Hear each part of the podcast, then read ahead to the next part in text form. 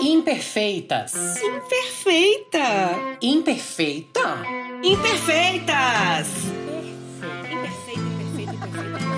Um podcast feito por mulheres que compartilham sentimentos e reflexões sobre a idade da loba.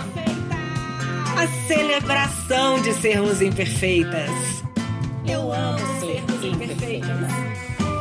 Hello, cats, darlings, deusas todas! Eu sou a Cláudia Daibert, sou cantora, sou cineasta, tenho 42 anos, sou mãe, sou leonina, sou uma ser humana que não sabe lidar muito bem com redes sociais, mas que segue tentando e que ama se comunicar. Sejam todos e todas muito bem-vindos ao nosso episódio de número 10 do Imperfeitas Podcast.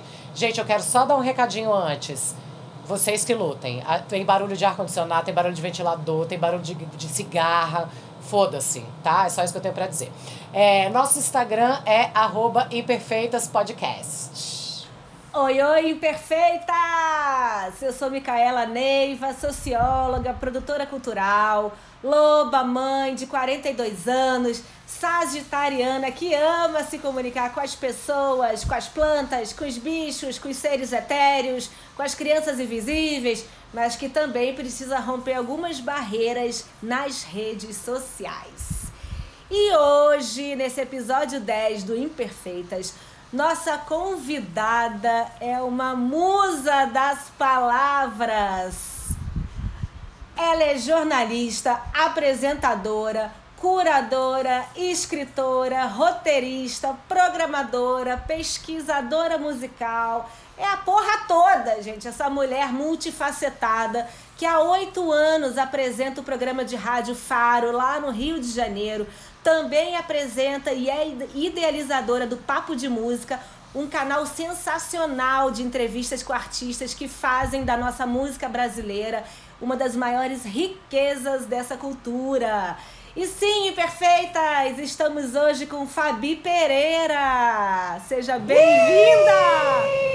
Gente, uma apresentação dessa, eu vou ficar muda agora o resto do programa, porque eu tô assim, envergonhada, sabe? Tão feliz que eu fiquei, lisonjeada, na verdade.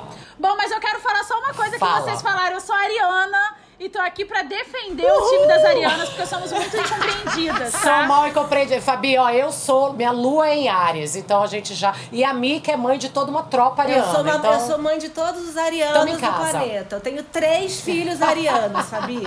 Pois é, então vocês estão acostumados com o nosso charme, com a nossa intempestividade. Eu amo os Ariano arianos. é assim. Gente, bom, com essa Ariana deusa, a gente trouxe um episódio. Na verdade, Fabi, o, episo- o tema no, no Imperfeitas é sempre uma surpresa, né? A gente não conta antes para as convidadas. E hoje a gente se inspirou nas conexões virtuais e não virtuais. Então, nesse décimo episódio, o tema que a gente te traz é mundo real e mundo virtual. Discorra. Nossa, gente, olha, vou te dizer, pegadinha, É, né? claro. Tô esperando o Sérgio Malandro pular aqui e falar, iê, iê. Glu, glu, Olha. É assim, de bate-pronto, eu acho que não tem muita separação. Eu sou muito das redes sociais. Eu acho que ela já virou é, uma extensão mesmo da gente. Claro que tem pessoas que tecnologicamente se dão melhores do que as outras, têm mais afinidade do que outras. Mas eu, particularmente, já introduzi no meu dia a dia e eu não sofro. Eu nunca fui daquelas pessoas que fica procurando influenciadores que têm vida perfeita e isso acaba me afetando.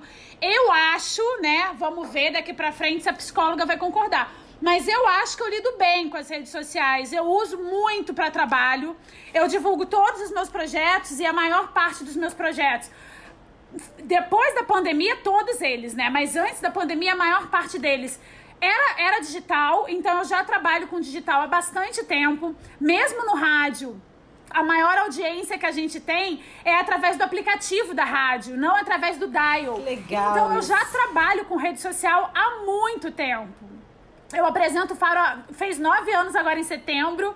E então, assim, há nove anos a gente faz é, vídeos para as redes sociais das rádios que o programa tá. então há muito tempo eu já trabalho com redes sociais e já introjetei meio que no meu dia a dia. Eu posto pouca coisa do meu pessoal e é engraçado isso porque eu recebo muitas mensagens dizendo assim: "Nossa, te, parece que eu te conheço muito".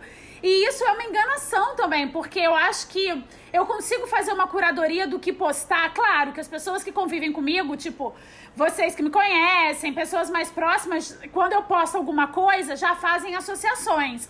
Mas quem não me conhece, quem só me conhece pela rede social, dificilmente vai ter muita coisa da minha vida pessoal lá, vai encontrar muita coisa. Eu uso minhas redes sociais mais para dar dicas culturais. Eu acho que isso é uma coisa que eu faço da minha vida. Todos os espaços que eu tenho, eu não falo mal, porque eu acho que já é tão difícil a gente é, conseguir espaço midiático, seja nos veículos tradicionais, seja nos veículos mais recentes, é, digamos assim, né? Seja nos veículos mais novos que quando a gente tem esse espaço, para que, que eu vou falar mal de alguma coisa? Então, tirando o óbvio, que é falar mal desse governo, né? E enfim, não tem nem palavras. Tirando o óbvio, eu raramente falo mal de alguma coisa nas minhas redes sociais, eu utilizo elas pra divulgar o trabalho de alguém, para divulgar um livro que eu tô lendo, para divulgar uma série, um filme que eu vi, que eu me encantei. Eu acho que, que conhecimento compartilhado ajuda a, a ampliar mais o conhecimento e a gente está vindo aí de um momento em que a nossa narrativa, acredito que a narrativa de todas as ouvintes do Imperfeita, tá perdendo todo dia de 7 a 1. Então, se eu não utilizar os meus espaços para falar bem das coisas que eu acredito, eu acho que não faz muito sentido. Então, essas conexões virtuais e reais, para mim, elas já estão muito intrínsecas, assim, uma na outra. Elas já interagem muito bem, sabe? Pra mim é muito tranquilo. Fabi, fiquei pensando aqui, é... bom, nós mulheres. Fabi tem 39 anos, né? Tá chegando aí na, na, na boca do gol das lobas. E me vem, Fabi, uma coisa muito maluca que é assim: nós, mulheres de quase 40 e 40, a gente nasceu sem internet. Né? Eu até tava falando pra mim que eu falei, cara, meu primeiro e-mail, eu fui ter meu primeiro e-mail quando eu tinha 18 anos. Tinha um computador, aquela máquina gigante na cozinha na casa dos meus pais, e eu, ah, vou fazer um e-mail. Então, assim, a gente teve o privilégio, eu considero um privilégio, mas estamos aqui para falar sobre, ter vivido um mundo desconectado, sabe? E aí eu queria entender um pouco, porque assim, você é comunicadora, você já escolheu uma profissão ou se tornou, não sei muito a sua história, mas a comunicação ela é natural, essa questão das conexões, da internet. Eu sinto que para as pessoas da comunicação é uma coisa talvez menos difícil. Porém, todavia, a gente não viveu esse mundo. A gente viveu esses dois mundos, do mundo real. Hoje eu vejo meu filho de 16 anos, cara, moleque muito novo, já tinha um, já mexia em celular, já teve que, cara, ele já teve assim uns 10 e-mails. Não, eu vou fazer outro e-mail então. Não, eu vou fazer outro e-mail. Não, a, o Instagram dele, ele apaga um, depois volta com o outro. Tipo, foda-se aquelas pessoas. Vou fazer outro Instagram. Vou não sei o quê. Então, eu te pergunto nesse sentido, assim, sabe? Nessa dicotomia de ter vivido o mundo real. Porque você é uma mulher que viveu esse mundo sem internet, né? Cláudia, eu acho o seguinte: nós somos de uma geração híbrida, né? Sim. Nós vivemos esse mundo analógico, a nossa infância, a nossa adolescência foi em mundos analógicos. E a partir dos meus. É, eu ganhei meu primeiro computador, eu tinha 15 anos. Mas assim, eu só usava para fazer trabalho da escola no Word, sabe? Uhum. E-mail eu não me lembro o primeiro e-mail. Eu lembro o primeiro endereço de e-mail que eu tive, que foi um Hotmail, mas eu não me lembro a idade exata que eu tinha. Mas olha para você, olha isso que você falou é curioso. Eu dou aula duas vezes por semana pro meu afilhado de 9 anos. Eu dou aula para ele por computador, né? Por, ele mora em Volta Redonda, eu moro no Rio. Eu dou aula para ele de eu ajudo ele a ler melhor. Então eu tento dar a interpretação de texto, fazê-lo ler poesias e tal. Ele vem de pais, ele vem de pais, olha, ele é filho de pais muito cartesianos, os dois são engenheiros, aquela área de exatas. Então, leitura, história, não é muito com eles. E acabou que o filho tava tendo um pouco de dificuldade na escola e eu peguei essa missão para mim. E aí eu falo com ele assim, essa semana eu falei para ele assim, Neto, vamos procurar no dicionário, já que você não sabe o significado dessa palavra, vamos procurar no dicionário. Ele falou assim, Dinda, tu é muito velha. Foi no Google, Dinda. E eu ele tem nove anos. Eu fiquei, assim, sem saber se eu dava uma bronca por ele ter me chamado de velha ou se caía minha ficha que, de fato, eu tô muito velha para essa geração. Do mesmo jeito que quando eu tinha nove anos, eu olhava para minha mãe de 40. Na verdade, minha mãe, quando eu tinha nove, ela tinha já 45, mais ou menos. Eu olhava para ela e achava que ela tava, tipo, pé na cova, sabe? O nosso sentido de tempo, né, quando a gente é, é criança, muito é muito distorcida, é. distópico. É muito diferente. Mas eu acho o seguinte, Cláudia, eu acho que a gente só sente falta daquilo que a gente conhece, né? A gente não sente falta do que a gente não conhece. Meu afilhado, ele não conheceu outra coisa. Eu tento, enquanto madrinha, e aí eu acho que eu sou uma das poucas da família que ainda insiste em dar livros para ele não ler através só da tela. Por mim, Mas ele, ele não lê. tinha. Não ti... Lê, lê, lê, tá. lê, porque eu peço resumo. Lê, ah, tá. lê. Adoro. Não, eu sou brava. Vou te lê, contratar pra, pra, pra, ser amiga do meu filho. É, não, ele lê super. E é, eu, eu incentivo muito isso nele desde pequenininho. E a, e a irmã dele tem dois anos. Eu já incentivo muito nela. Mas ela eu acho que eu vou ter mais chance porque ela é pisciana. Ele é sagitariano, então ele é mais difícil, assim, da gente conseguir emocionar. Mas eu acho que eles não sentem muita falta do que eles não conhecem. É, é uma vida já com a cara na é, tela. Totalmente. Então, para eles, para eles é, fazer atividades lúdicas de, de tinta, guache. Eu dei muito isso para ele quando ele era menorzinho. Ele ficava meia hora e já queria ir para uma tela, porque desde muito novo ele foi incentivado. Ah, tá fazendo muita bagunça? Vê o desenho. Tá não sei o que? Vai pro, pro celular, pro computador, pro joguinho. Então eu acho que eles descobriram prazeres que pra gente pode parecer uma bobagem ou falar, nossa, eles não têm a nossa infância. Do mesmo jeito que a minha mãe olha pra infância que eu tive e acha que a minha infância foi muito menos aproveitada do que a infância dela, né? Então eu acho que é geracional mesmo. Acho que a gente tem que, tem que entender é difícil, eu sei, porque eu que não tenho filhos ainda, quando vejo meu afilhado falar que eu tô velha, isso bate em mim do tipo, como assim? Essa criança de 9 anos que ontem eu tava trocando fralda. E aí a gente começa a pensar também nas expressões que a gente ouviu a vida inteira e, e replica, né? Porque eu cansei de ouvir minha mãe falando isso, tá falando assim comigo porque troquei sua fralda. E eu falo isso hoje com meu afilhado. Então, eu acho que a vida é cíclica mesmo. Claro que tem coisas é, geracionais que o que né, a geração X viveu de uma maneira diferente da geração Y. Mas a infância é esse momento lúdico que eu acho que, independente, analógico ou tecnológico, as crianças precisam ser estimuladas, né? E, e por um outro lado, eu também acho que eles têm muita informação. E isso, sendo bem aproveitado, é muito é, importante, muito sabe? Educação sexual para as crianças é muito importante. Todas as questões é, de gênero. Eu fui entender sobre educação sexual. Sim. Exatamente, todas as questões de gênero, todas as questões raciais, todas as questões de, de é, de mulher ganhar menos do que homem. Recentemente eu tava trabalhando com ele, porque aí eu abuso, né? Só levo para ele texto de cidadania, formação cidadã. E aí, esses dias eu tava trabalhando com ele um texto que falava sobre isso, sobre homens e mulheres exercerem a mesma profissão e o homem ganha mais. E ele ficou revoltado, ele falou: "Mas Dinda, por quê? Se a mulher trabalha igual, e esse tipo de conhecimento, na minha época de nove anos, a gente não falava. E isso, Nunca. E esses assuntos, eles vieram à tona graças ao esteio das redes sociais, né? A, a, a, disseminação da internet Brasil afora. Então eu acho que, apesar de eu ter vivido uma geração híbrida, eu tô confortável com essa geração ser super tecnológica. Não, é muito legal, porque assim, é, para cada mulher, né, que a gente traz aqui para nossa casa a gente vai né, pensando que assunto, que temática né, que a gente vê que é uma potência e que a gente gostaria de trocar sobre. Né? E você é uma pessoa que tem uma visão das redes e uma vivência das redes muito positiva. E, e você tem todo o seu trabalho hoje nas redes, assim, numa relação muito é positiva mesmo, né? No ganha-ganha, né? Você utiliza realmente como uma ferramenta para o bem, para o bem do teu trabalho, para o teu bem, do teu público.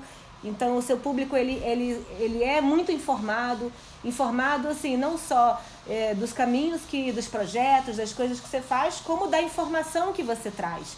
Então é isso foi muito especial e a gente quis guardar esse assunto, né, da gente poder trocar um pouco sobre essa dicotomia do mundo real e do mundo virtual é, para você, porque a gente vê essa potência, né? Porque, cara, a gente, eu e Claudinha, a gente estava conversando agora há pouco, antes da gente entrar aqui, sobre o filme, né? Dilema das Redes, que você deve ter visto, você viu? Aquela porrada, né? Claro, vi, e, enfim, claro. E a minha Sim. mãe também agora no Rio, quando fui, né, que eu também conversei com ela um pouco e ela trazendo ainda uma perspectiva. Para quem não viu, gente, Dilema das Redes é um documentário que está na Netflix e, e ele trata, é, traz depoimentos de muitos desses das grandes cabeças fundadoras assim de Facebook, Instagram é, e, e Twitter e enfim todas essas grandes empresas do Vale do Silício. E aí, é, e minha mãe trazendo a visão que o, que não, que o filme não traz da, da questão também dos interesses da política. Mica, deixa eu só fazer uma observação em cima do que você está dizendo. É, eu só queria também deixar claro o seguinte: eu não estou romantizando as redes sociais nesse sentido, de que é, eu entendo que faz mal para muita gente eu entendo que muita gente, principalmente crianças e adolescentes que ainda estão se formando, formando opiniões, eu entendo o quanto isso pode ser prejudicial e danoso. É, eu tô passando um pouco da minha experiência porque eu realmente não formei a minha opinião nas uhum. redes sociais. Quando as redes sociais chegaram com força no Brasil, eu já estava com quase 30 anos, né? Que se a gente for analisar o Facebook, chegou no Brasil há mais ou menos 12, 13 anos. Então, assim, eu já tinha minha opinião formada. É, em relação ao dilema das redes, o que eu acho engraçado, porque assim, gente, é um bando de homem branco, óbvio que é Totalmente. da merda, né? Não tinha chance disso dar 100% certo. Agora, eu acho também que é importante a gente entender que tudo na vida tem dois lados. Perfeito. Assim como as redes sociais têm esse lado prejudicial, sim, tem esse lado que causa uma ansiedade fora, fora do imaginável, né? Tem também um lado que estreita relações, que educa, que comunica. Que conecta, Tem esse lado né? também que, que potencializa, que conecta, que amplia, que ganha novos ouvintes, novas escutas é dificilmente nós teríamos um movimento negro tão forte no Brasil e um movimento feminista tão forte, tão articulado no Brasil, se não fossem as redes sociais e o poder exato, que elas têm. Exato. É bem verdade que dificilmente nós teríamos eleito Jair Também. Bolsonaro. Esse é o Mas, outro lado da como moeda, tudo né? na vida. É. Exatamente como tudo da, na vida, há dois lados. Eu, particularmente, penso e tento utilizar o meu lado é sempre como uma coisa positiva. Eu tento utilizar as redes sempre passando uma mensagem que eu acho, como eu falei anteriormente, eu não falo mal, eu não critico nada. Se eu não gostei de um filme, ele não vai merecer o meu espaço. Agora, se eu gostei, o próprio Dilema das Redes, eu já, já postei no feed, porque é um filme que todo mundo tem que ver. Sim. Até para ajudar a formar opinião mesmo, sabe? Concordo. É, então eu acho que, como tudo tem dois lados, as redes sociais também têm um lado muito danoso, mas tem um outro lado que eu acho que é muito bacana e que o, o que eu acho, isso para tudo, de Deus e o diabo, eu acho que a diferença é que o diabo, e aí a gente coloca nessa figura do diabo todas as coisas ruins, ele tem um marqueteiro melhor. Então dá a impressão de que tudo que é ruim sobrepõe. Mas se tudo que fosse ruim fosse maior, gente, a humanidade já tinha se extinguido. Então, ele só tem um marketing melhor do que o nosso. E é curioso assim. porque agora no Rio também eu vi o dilema das redes com o Matias, meu filho mais velho, né, de 15 anos, e a gente só falta o final, né? Eu vi, mas ele não viu o final. E aí ele teve uma hora que pediu para pausar, assim, mas espera aí, espera aí, assim, quando vem aqueles caras, né, que que ficam mexendo naquele boneco, né, que são que é o cara e mandando Sim. as coisas. Aí ele, mas espera aí, mãe. Mas se eles se eles estão é, mandando o que eu quero ver, se eles estão assim fazendo esse recorte da especificidade do meu gosto, do que eu quero ver, do que eu acho isso bom. Ele falando como um, um adolescente que, que, que é no espaço-tempo. O, o, a, a era em que ele vive é essa. E aí a gente trocou, assim, dessa outra perspectiva, e é bem isso que você tá dizendo, né? Tipo. É. O que eu acho mais prejudicial é em relação às redes sociais, e aí eu não vou falar só do Facebook, mas vou falar de todas elas, de, inclusive não só de redes sociais, mas de plataformas digitais. O que eu acho mais prejudicial enquanto comunicadora é que a gente fica só com uma narrativa. É muito difícil nós sermos impactados por outras narrativas se a gente não for em busca delas. Os algoritmos fazem um recorte muito cartesiano. Então, se você de, por algum, algum em algum momento você clicou para ver uma notícia falando sobre o Paulo Guedes, tudo que você vai ver daqui para frente vai ser pró Paulo Guedes ou pró o tipo de economia que o tipo de, de economia, né, que ele exerce e defende. Você não consegue sem buscar você não consegue ampliar, é, ver outras narrativas. E isso é muito prejudicial. Porque a rede social te deixa preguiçoso, né? Sim. Eu, enquanto comunicadora, eu acabo usando as redes sociais para todo tipo de pesquisa. Mas eu acho que, igual a mim, nós temos muito poucos é, que fazem isso. A maior parte das pessoas colocam no Google única e exclusivamente a narrativa que mais atende aquilo que ele quer acreditar. Que é uma outra questão também, né? Hoje em dia eu confirmo notícia se vier do Papa. Porque a gente não sabe gente não hoje sabe. o que chega até a gente certo ou errado. A gente precisa aprender a apurar coisas. Então, eu e acho as que é redes esse o sociais faz ponto. com que a gente só tenha uma narrativa. É, não, assim, é, concordo totalmente. É, eu acho que é exatamente esse o ponto. É algo tão grande e que tem e que pode ter um lado positivo, tanto negativo, tão grande que eu acho que o ponto mais importante mesmo é a questão da legislação, assim, de existir uma clareza em relação à legislação, não só quanto às crianças, aos adolescentes, principalmente, a crianças e adolescentes principalmente, mas na forma de uso geral, porque assim, não entende. Claro que quando eu, quando assisti o filme, eu fiquei assim, cara, gente, eu saí do filme e tirei todas as notificações do meu celular. Falei, eu não quero. Eu não... também, Foi a primeira eu coisa também. que eu fiz. Eu falei, cara, vou tentar me desconectar minimamente. Passou uma semana, eu já liberei de novo. Por que não? Porque Eu não liberei, eu não. liberei. Eu liberei porque senão eu vou, eu vou. Mas assim, eu tenho uma prática que é. Cara, eu termino meus compromissos da noite, assim, eu, eu saio do celular. Eu, eu boto ele longe de mim, assim, de fato. Eu boto o alarme e eu não olho. Eu não fico navegando no Instagram. Eu não fico usando a rede social como, ah, vou relaxar agora e fica passeando, sabe? Eu, eu vou relaxar, eu vou ver um filme, eu vou ler, eu gosto muito de ler, eu vou ouvir uma música, que também tá, né? Eu vejo filme no computador, eu tenho um Kindle, também tô com a tela no Kindle, mas o celular eu tento trabalhar ele de alguma forma diferente. Então eu acho que a grande questão é, e quando você traz isso da gente ter vivido o mundo analógico e o mundo digital, é que talvez a gente tenha algum privilégio, eu me sinto assim, né? E posso estar totalmente enganada.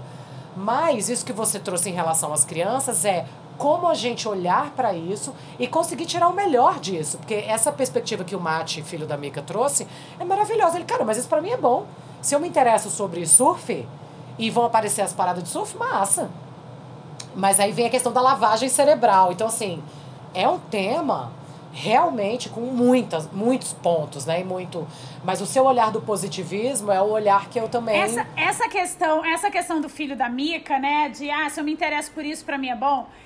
Pra mim, com quase 40, o que me causa uma certa angústia em ouvir esse tipo de coisa é que com 15 anos, o legal é experimentar tudo, sabe? Não é experimentar só aquilo que você gosta, é experimentar até o que você acha que você não gosta e passa a gostar, porque você experimentou. E talvez as redes sociais, é, uma pessoa muito bitolada, né? Um jovem muito bitolado, um jovem que. Nessa pandemia, meio que todos os Nossa, jovens acabaram tão- é. né, tendo, tendo o celular como uma extensão corporal mesmo. Pra não teve eles outro tá jeito. difícil. Mas eu acho. Pois é, não dá pra julgar, tá difícil pra todo mundo, imagina pra eles. Agora, o que eu acho que a gente perde muito, todos nós, mas em especial os jovens, e aí eu vou chamar de jovem aquela galera entre 14 e 24 anos, é a experimentação, porque é uma fase que é tão gostoso quebrar a cara, porque você tem tempo para consertar, sabe? Ah, eu vou fazer um ano de surf, e depois você fala, nossa, perdi mó tempo. Mas com 18 anos, que tempo que você perdeu? Romper aquelas sabe? Então, certezas, isso é tão né? gostoso. Romper as certezas absolutas, eles têm certezas absolutas, assim.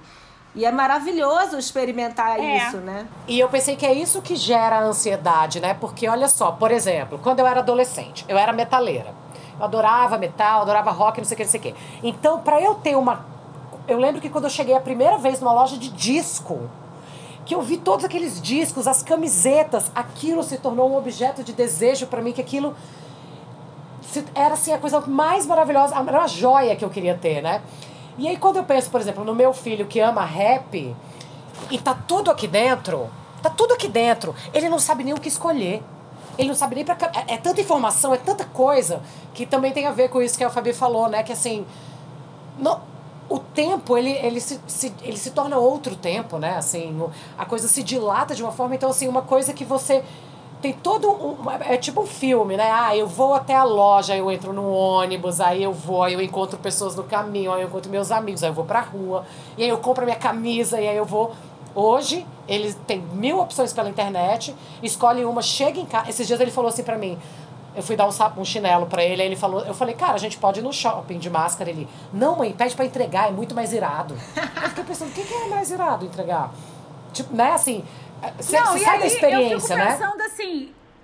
É, eu fico pensando assim, tudo entrega. Vai usar onde se não sai de Você casa? Cara, Na eu selfie. tenho uma lembrança. Eu tenho uma lembrança incrível do Rio, cara, nesse, nesse, nesse quesito de loja de disco, que era ir na Modern Sound, em Copacabana.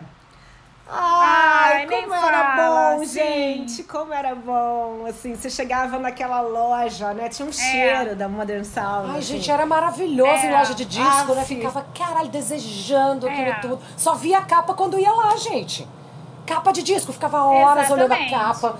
Meu Deus, Exatamente. o encarte. Ficava, caralho, isso é um arte. Isso é maravilhoso. Não, e aí sim você romantizava, né? Eu me É. lembro aquela, aquele disco do Chico Buarque, que ele tá com carão, assim. E eu me lembro que eu ficava fantasiando com aquilo. E eu só tinha, eu só via Chico Buarque quase uma vez por ano, enquanto a minha mãe ligava a televisão que passava Chico Buarque. E eu ficava com aquela voz, ouvindo aquele disco na vitrola o tempo inteiro. E isso me criou uma imagem de Chico Buarque, uma relação diferente com a obra dele. Hoje, os artistas, por outro lado, têm uma relação tão estreitas com o seu próprio público que o público se relaciona de uma maneira muito diferente com a sua obra, né? Com a obra do artista. Também é interessante, eu também acho interessante. Eu adoraria ter uma relação estreita com o Chico Buarque. Ah, com certeza. Adoraria. Eu com Jim Morrison. ele- Eu com certeza. Tá vendo? Eu ficava babando na Ele e capa eu do somos de disco. outra Eu- época. Meu Deus. com o Chico Buarque também, Ô, claro. Cláudia, só pra eu não perder a oportunidade, você disse que era metaleira na adolescência. Essa semana, o Papo de Música, eu entrevistei Andréas Kisser. Ai, então eu dá uma vi, olhadinha. Com certeza! Porque a entrevista, a entrevista tá maravilhosa. Ele é muito gente boa. Que massa. E, Vou ouvir com e certeza. vale a pena, vale Vou a pena. assistir. Vai lá, youtube.com barra papo de música. Sepultura fez parte dos meus sonhos adolescentes. Certamente, Certamente. de todas nós. De todas nós, é verdade. Mas eu acho que já que a gente entrou no mundo da música, né, nesse cheirinho de naftalina de loja de disco, Fabi, como foi que você chegou na música? No jornalismo musical, nessa paixão toda? Então, na verdade, eu sempre brinco que foi a música que me escolheu, porque eu queria ser repórter de guerra. é, quando eu fui fazer jornalismo. É, Amiga, você escolheu a melhor guerra. pois é. A melhor Você escolheu- batalha. é uma guerra, da é verdade. cultura. É, Não deixa de ser. Eu escolhi É. uma batalha que, ó, é punk. Eu, eu sempre quis ser jornalista, isso, essa eu não tive outra. Ah, você queria ter sido outra coisa? Não, que desde que eu me entendo por gente, eu queria ser jornalista. Em 89, eu vi aquela imagem do Pedro Bial, que é icônica, que ele tá transmitindo, ele era correspondente internacional na, na época, e ele tava transmitindo uma, uma reportagem e bombas atrás dele. É, ficavam pipocando, assim, na hora dessa transmissão. E eu achei aquilo tão fascinante, eu tinha oito anos. Eu achei aquilo tão fascinante, comecei a pesquisar, e comecei a pesquisar a Guerra do Vietnã. Essa Guerra do Pedro Bial, se eu não me engano, era a Guerra do Golfo. Ou do, ou do, a ou Guerra do do Irã. Iraque. Eu acho que era é, Irã alguma coisa Iraque. dessas dos anos 90. É, né? alguma coisa É. dessa mais recente, exato. E, e aí eu comecei a pesquisar, eu achava aquilo muito interessante. Eu ia ser correspondente, correspondente internacional, então conheceria o mundo inteiro. Ia falar de guerras, os motivos das guerras, sabe? As tradições entre os povos, que eram um contra o outro. Eu achava isso muito fascinante e acho até hoje. Aí vim estudar no Rio de Janeiro. Sou de Volta Redonda, vim estudar no Rio de Janeiro com 17 anos. Niki, como eu falo, estou fazendo estágio na Globo News. A minha chefe na época falou assim: tá tendo um tiroteio na Rocinha, é, Rocinha Vidigal. Vai cobrir, a gente só precisa de imagem, vai com o cinegrafista. Menina, eu fico dentro do camburão da polícia, que era o único lugar seguro no meio do tiroteio. Eu e todos os jornalistas da imprensa carioca, dentro do camburão da polícia, que chama aqui de caveirão, o do BOP, porque era o único blindado no meio de um tiroteio. Eu falei, o quê?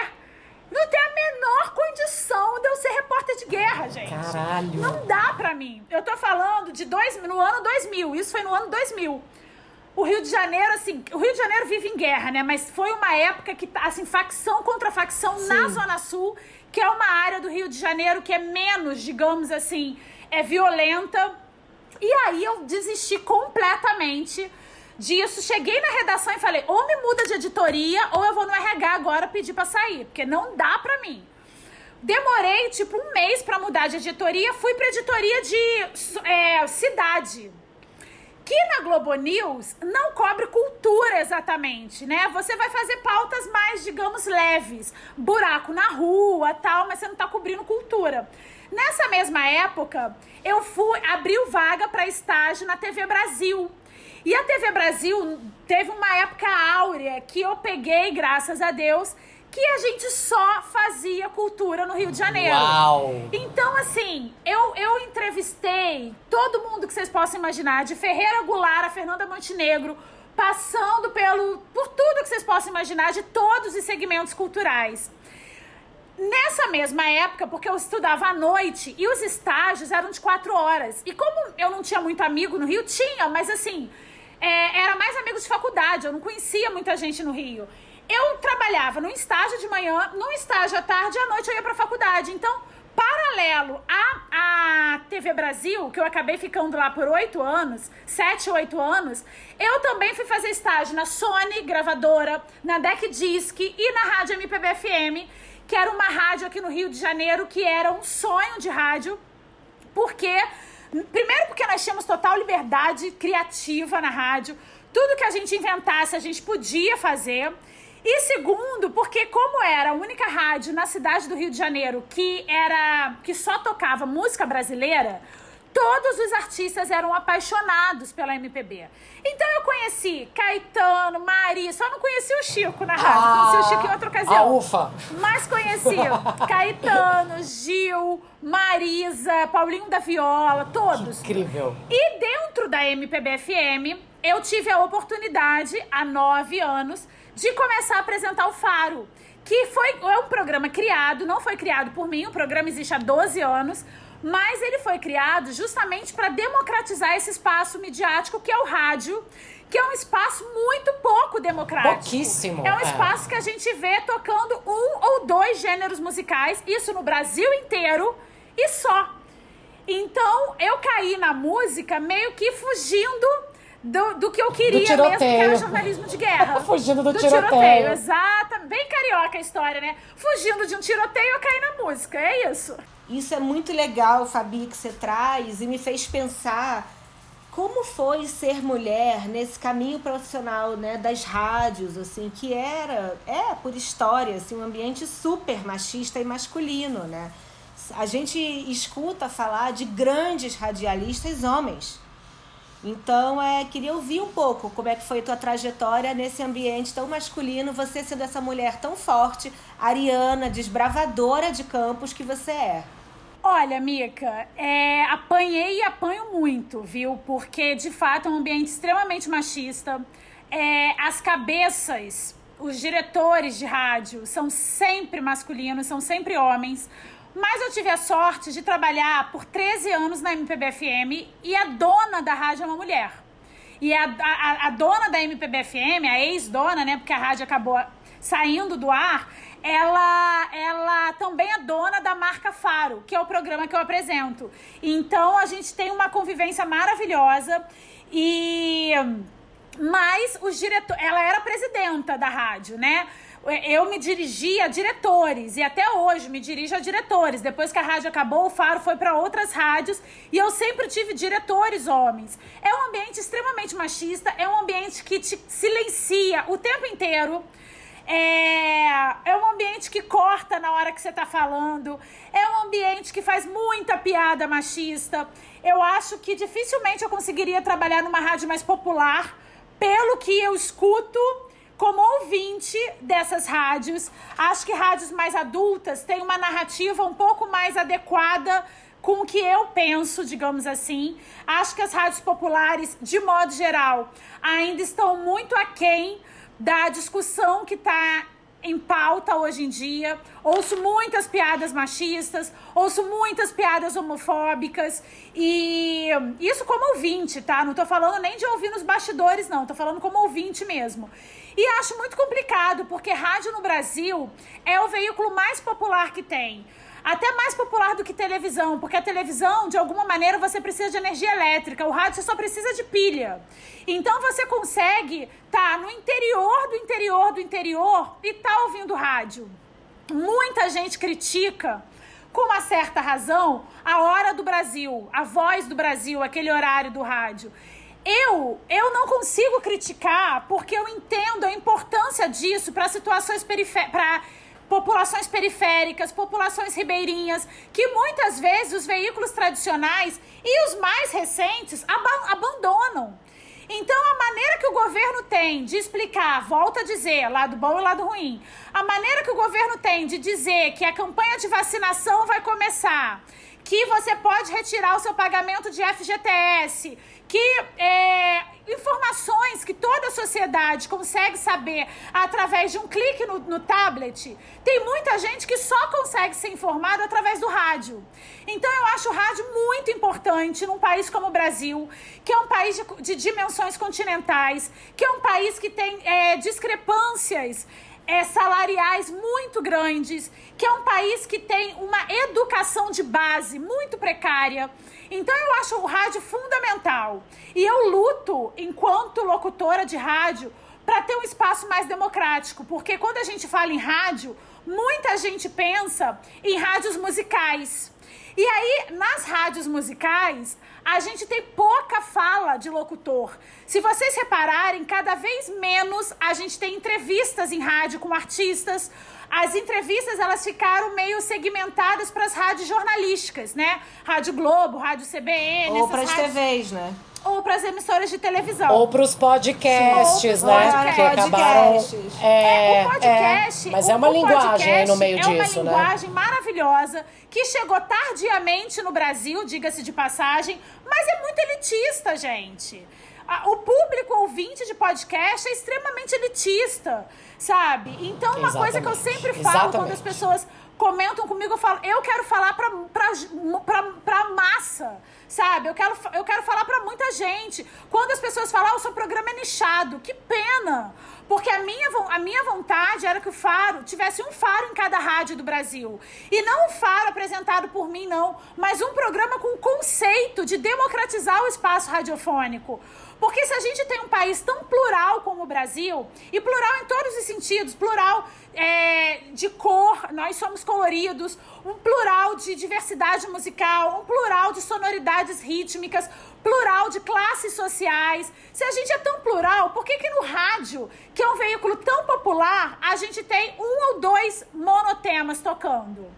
Então, uhum. é, a, minha, a minha vontade, enquanto locutora, comunicadora, é falar para as massas. Por isso que eu sempre quis estar em todas as plataformas. Eu tenho uma coluna, embora vou, vou, vou, vou, ser, vou ser justa, todas as plataformas que eu tô, até o rádio, são plataformas ainda muito elitistas.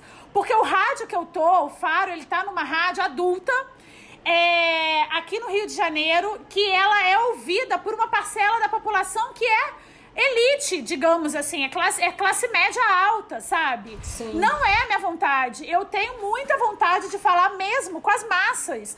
Porque não vai ser falando com uma parte da população que a gente vai mudar alguma coisa. Ou a, a narrativa, né, se amplia e a gente começa a falar de fato, a se conectar com todo mundo, ou a vai estar sempre só falando nas bolhas. E aí eu escrevo pra, pro, pra eu escrevo semanalmente para Veja Rio. Quem lê Veja Rio também é elite, também é a massa, sabe? Também não é a massa, também é elite. Então, o YouTube foi o jeito que eu encontrei de popularizar a minha, o meu trabalho gratuitamente.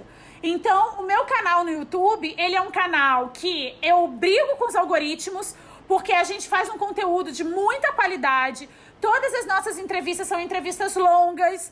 O mesmo cuidado que eu tenho ao entrevistar o Gilberto Gil, que é o meu convidado agora da centésima entrevista do canal, é o cuidado. Uh! É o cuidado que eu tenho de entrevistar um artista da nova geração. O mesmo zelo, o mesmo, é, a minha, o mesmo tempo dedicado porque é assim que eu acho que a gente faz democracia. É dando os espaços é, é, iguais para pessoas diferentes, de tamanhos diferentes. É uma pena que a gente, no Brasil, em termos de comunicação, a gente precise fazer uma coisa em detrimento de outra e não somando. É, porque eu acho que a gente só vai conseguir ampliar as nossas narrativas se a gente somar.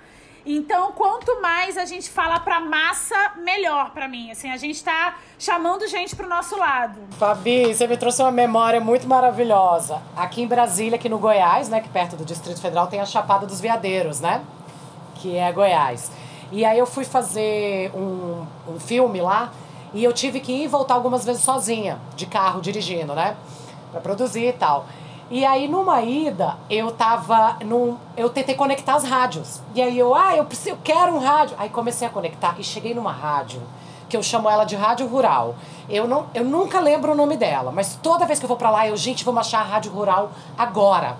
Gente, a Rádio Rural era a rádio que nem a rádio que eu ouvia quando era criança. E que é tão maravilhoso essa. essa esse lugar da onde vem mesmo, da originalidade da coisa do rádio, né? Então, gente, é assim, ó. Aqui em São João do Aliança, a sapataria, não sei o que, não sei o que, sapato da por 30 não reais. Quê. Não sei quem. E aí tinha, tem uma coisa que era muito, que eu amava no rádio, que eu nunca mais vi na, nas rádios que eu escuto, nunca mais vi isso aqui em Brasília. Que é assim, não sei quem ligou, não sei quem Isso tá no é telefone. Aí não sei quem. Isso é maravilhoso. Aí a pessoa fala: "Ah, eu sou não sei quem da fazenda tal. Tô aqui fazendo o almoço, eu queria pedir a música de não sei quem, para não sei quem da fazenda, da outra fazenda na beira do rio, não sei quem". Aí eu: "Ah, gente, para". Não, isso é Brasil, maravilhoso. é isso que eu quero, Brasil. É muito Mas eu vou incrível, te falar uma cara. coisa, Cláudia. A gente tá vivendo uma tendência que não chegou no Brasil ainda e talvez não chegue, porque aqui a gente tem concessões públicas nas mãos de muitos religiosos e muitos políticos. Rádio é uma concessão pública, então é importante que a gente se atente a essa questão. Mas existe uma tendência mundial de localidade de rádio, que é exatamente isso que você falou. No Brasil, as, as rádios fortes são as rádios em rede. Jovem Pan, Nova Brasil FM, que são rádios que a gente não tem espaço para falar, olha, a sapataria mão aberta está com o melhor preço do sapato tal. Em Volta Redonda, a gente ouve muito isso, sabe? A minha mãe é uma ouvinte assídua do rádio. A minha mãe tem uma, um problema de vista muito sério, então ela sempre se informou pelo rádio, porque ela, ela, ela, esse problema foi, foi desenvolvido nela quando ela tinha os 38 anos, ela parou de ler. Então, todas as informações que chegam até minha mãe é através do rádio. Então, eu ouvi rádio desde muito nova. Minha mãe me teve com 35 anos. Então, pensa, ela teve esse problema aos 38, com 3 anos de idade, o rádio já bombava lá em casa. Então, eu tenho essa memória afetiva do rádio muito forte. E eu tento no Faro fazer isso. Eu mando beijo para ouvinte, mas levo sempre. Amo. sempre sou repreendida. Mas enquanto não me demitirem, tá valendo. Mas sempre é, mando, é, mando recado para ouvinte, porque rádio ele é, eu aprendi assim, eu acho que esse é, essa é a premissa do rádio. O rádio ele é para informar a localidade. Para você falar nacionalmente, você vai para televisão.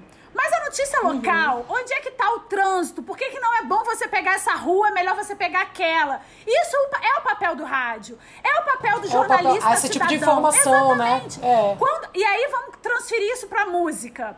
Quando a gente faz, quando a gente usa o rádio para promover uma cena musical local, a gente fortalece essa cena musical local. A gente faz com que essa aqui cena. Aqui em Brasília tem essa rádio. A gente faz. Tem uma rádio incrível. Aqui em Brasília então, tem. Que ótimo. É, aqui em Brasília é incrível. No Rio de Janeiro é. a gente tá. Rádio Cultura. Aí, que maravilhoso. Rádio Cultura, a gente ama vocês. Rádio, rádio Cultura, é rádio. É, bafo. é, é muito foda. Uma rádio é. só toca Brasília. Marav é isso! A rádio que só toca Brasília. É esse o papel do rádio, sabe? Quando a gente coloca isso na música e a gente, a gente fomenta uma cena, essa cena forte, ela, ela alimenta financeiramente o seu ecossistema. Então, quando a gente fortalece o local, a gente também é, financeiramente, esses são os sons da quarentena, né, gente? Passa um bombeiro na rua. é, é. Eu fiquei pensando se era é que eu. É, mas é isso, gente. É tem cigarra, tem bombeiro, tem tudo, tá tudo é, bem. Cachorro da vizinha late, enfim. Não tô nem aí. É, quando a gente fortalece o local, a gente aumenta a geração de receita. Mas eu não sei o que acontece com esses capitalistas pensantes que leram todos os títulos capitais. Não, eles não olham, não percebem. Eles não conseguem entender, sabe? Que a receita ela é gerada no micro. É um mito. A gente só, só existe, gente, trazendo pra música novamente. Só existe o mainstream porque existem os independentes. Quem fortalece o mainstream são os independentes.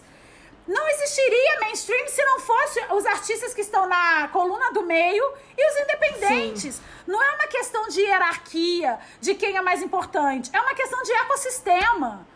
Mas fazer com que as coisas né, sejam encaixadas é difícil. Mas eu vou te dizer uma coisa, olha, eu sou uma artista pequena desde sempre enquanto cantora. Eu tive uma banda que foi o Casa de Farinha, que já faleceu há um tempo atrás, que foi uma banda que alçou voos talvez um pouco maiores. E hoje eu tenho a Consuelo, né, que é uma banda infinitamente completamente da cena independente, tudo. E cara, eu vou dizer, sério, tudo bem que isso aqui é assunto para um outro podcast, sei lá, mas assim, eu odeio a cena eu odeio o formato como as coisas acontecem, sabe? É muito frustrante, assim. É tipo, cara, se, a, se eu não babar o ovo dos grandes festivais, se eu não, né, eu Sim. a banda, né, não fizer esse caminho que foi determinante, ou que é o qual é o caminho, gente? Porque assim, até uma coisa que você trouxe ali atrás, Gente, na época do mainstreaming, até pela gente, né? Eu achei legal esse passeio que a gente deu do digital, que é o moderno, até o rádio pra essa ancestralidade local, né? que é o rádio. É, que é a cara de nós, mulheres de 40, né? Que vivemos essa, essa, essa, esse Sim. híbrido, né? Essa geração híbrida. Então, assim, eu, se, eu, se eu, eu criei um termo para minha banda, que é Gypsy Dark. Cara, vão ter milhões de Gypsy Darks. É aquilo, né? Assim, então, assim, é aonde nessa relação assim pode ser feita de uma forma menos dolorosa? Mas porque Cláudia, eu sério entendo galera o que você está dizendo ah. mas eu volto a, a, a, eu repito na verdade eu acho que tudo é uma questão de fortalecer cenas. Essa coisa Sim. de babar o ovo de determinados festivais etc é porque a cena é enfraquecida. Quando você tem cenas e cenas é no plural não é uma, não existe uma cena independente. São cenas quando você uhum. tem é, cenas fortes, você não precisa babar o ovo de ninguém, porque a própria cena se sustenta. A gente hoje, é, hoje não, de bastante tempo pra cá, bastante tempo pra cá, ninguém depende mais de gravadora, né? Então, se você, e eu acho que nesse, nesse quesito, Brasília não é diferente do Rio de Janeiro, não. O Rio de Janeiro também é, tem, uma, tem cenas muito enfraquecidas. Primeiro, porque cenas, ela é, ela é fortalecida por poder, iniciativas do poder público. O Rio de Janeiro, o poder público é tão ausente que a gente não tem casas de shows para se fortalecer cena nenhuma. Não existe circuito no Rio de Janeiro de, de artistas independentes. Então, os artistas que conseguem, entre aspas, furar um pouco a bolha, precisam, vou usar as suas palavras, é, por falta de outras, né? Mas não quer dizer que eu compactue exatamente com isso. Babar sim, o ovo sim, de grandes claro. festivais, por exemplo, para conseguir mais projeção. Eu acho que a culpa, se é que existe um culpado, mas é do poder público, por não fortalecer, por Sim. não enxergar Sim. que ao, faz, ao, é, é, ao influenciar, ao fomentar iniciativas afirmativas né, da cultura, ele vai fortalecer cenas. E as, e as cenas do Rio de Janeiro, para falar do. Rio, elas são muito plurais. A Aham. gente tem a cena funk, a gente tem a cena samba, isso para falar dos gêneros mais, digamos, exportação. A gente tem uma cena chorinho muito forte, a gente tem uma cena de rock and roll muito forte no Rio de Janeiro, no Brasil inteiro, né? Eu falei com o Andréas recentemente e ele tava falando isso. Ele falou: a cena dos metaleiros no Brasil é gigante. Mas quando a gente fala de Brasil, a gente não fala do- da cena metal. Por quê? É, mas, ó, mas eu tenho uma, uma ressalva. Eu concordo absolutamente com tudo e talvez seja uma, um, um pensamento um pouco amargo, o meu, né? É, de uma pessoa que tá nesse, nessa história há muito tempo. Tanto que, assim, eu tenho a minha banda, mas eu não vivo de música e nem tenho pretensão. Eu vivo de cinema, eu, faço, eu sou outra coisa. Pro, profi- a, a- minha paga, né? A minha paga, o meu serviço, enquanto paga, é outro. Mas, quando você coloca a questão das cenas, por exemplo, Brasília, eu, teria, eu estaria sendo ingrata se eu falasse que não existe um suporte interessante local, porque existe. Quanto à casa de shows, poderiam existir mais, mas as que existem estão aí. O governo, existem editais, existem, não, não vou ser então, hipócrita. Cláudia, tu é uma privilegiada, mulher. Mas, Vem por pro Rio exemplo, de Janeiro pra tu ver o eu- buraco. Ami- Não, eu, eu sei que o Rio é um buraco, mas o que eu tô querendo colocar é assim: existe um jogo de Claro. interesse dentro da, da, da Claro. grande cena. Então, por exemplo, Brasília tem uma cena, certo? Vamos supor que tem 10 bandas circulando aqui num, num esquema legal. Vão sempre as mesmas pra Sim. fora. Em vez, do, em vez da pessoa pensar, cara, pô, tem uma cena de 10, não sei quem já veio uma vez, foi maneiro. Vamos trazer o outro? Não. Porque aí existe um joguinho de interesse, sabe? então E- eu acho, eu acho que isso tem outras rola, questões, cara. né, na verdade, também, assim, concomitante a essas, porque quando a gente fala de uma política pública, a gente está falando de, um, de uma ação permanente, né? Não, não é uma ação pontual. Então, uma política pública, ela, ela vai fomentar cenas de, cara, de forma permanente.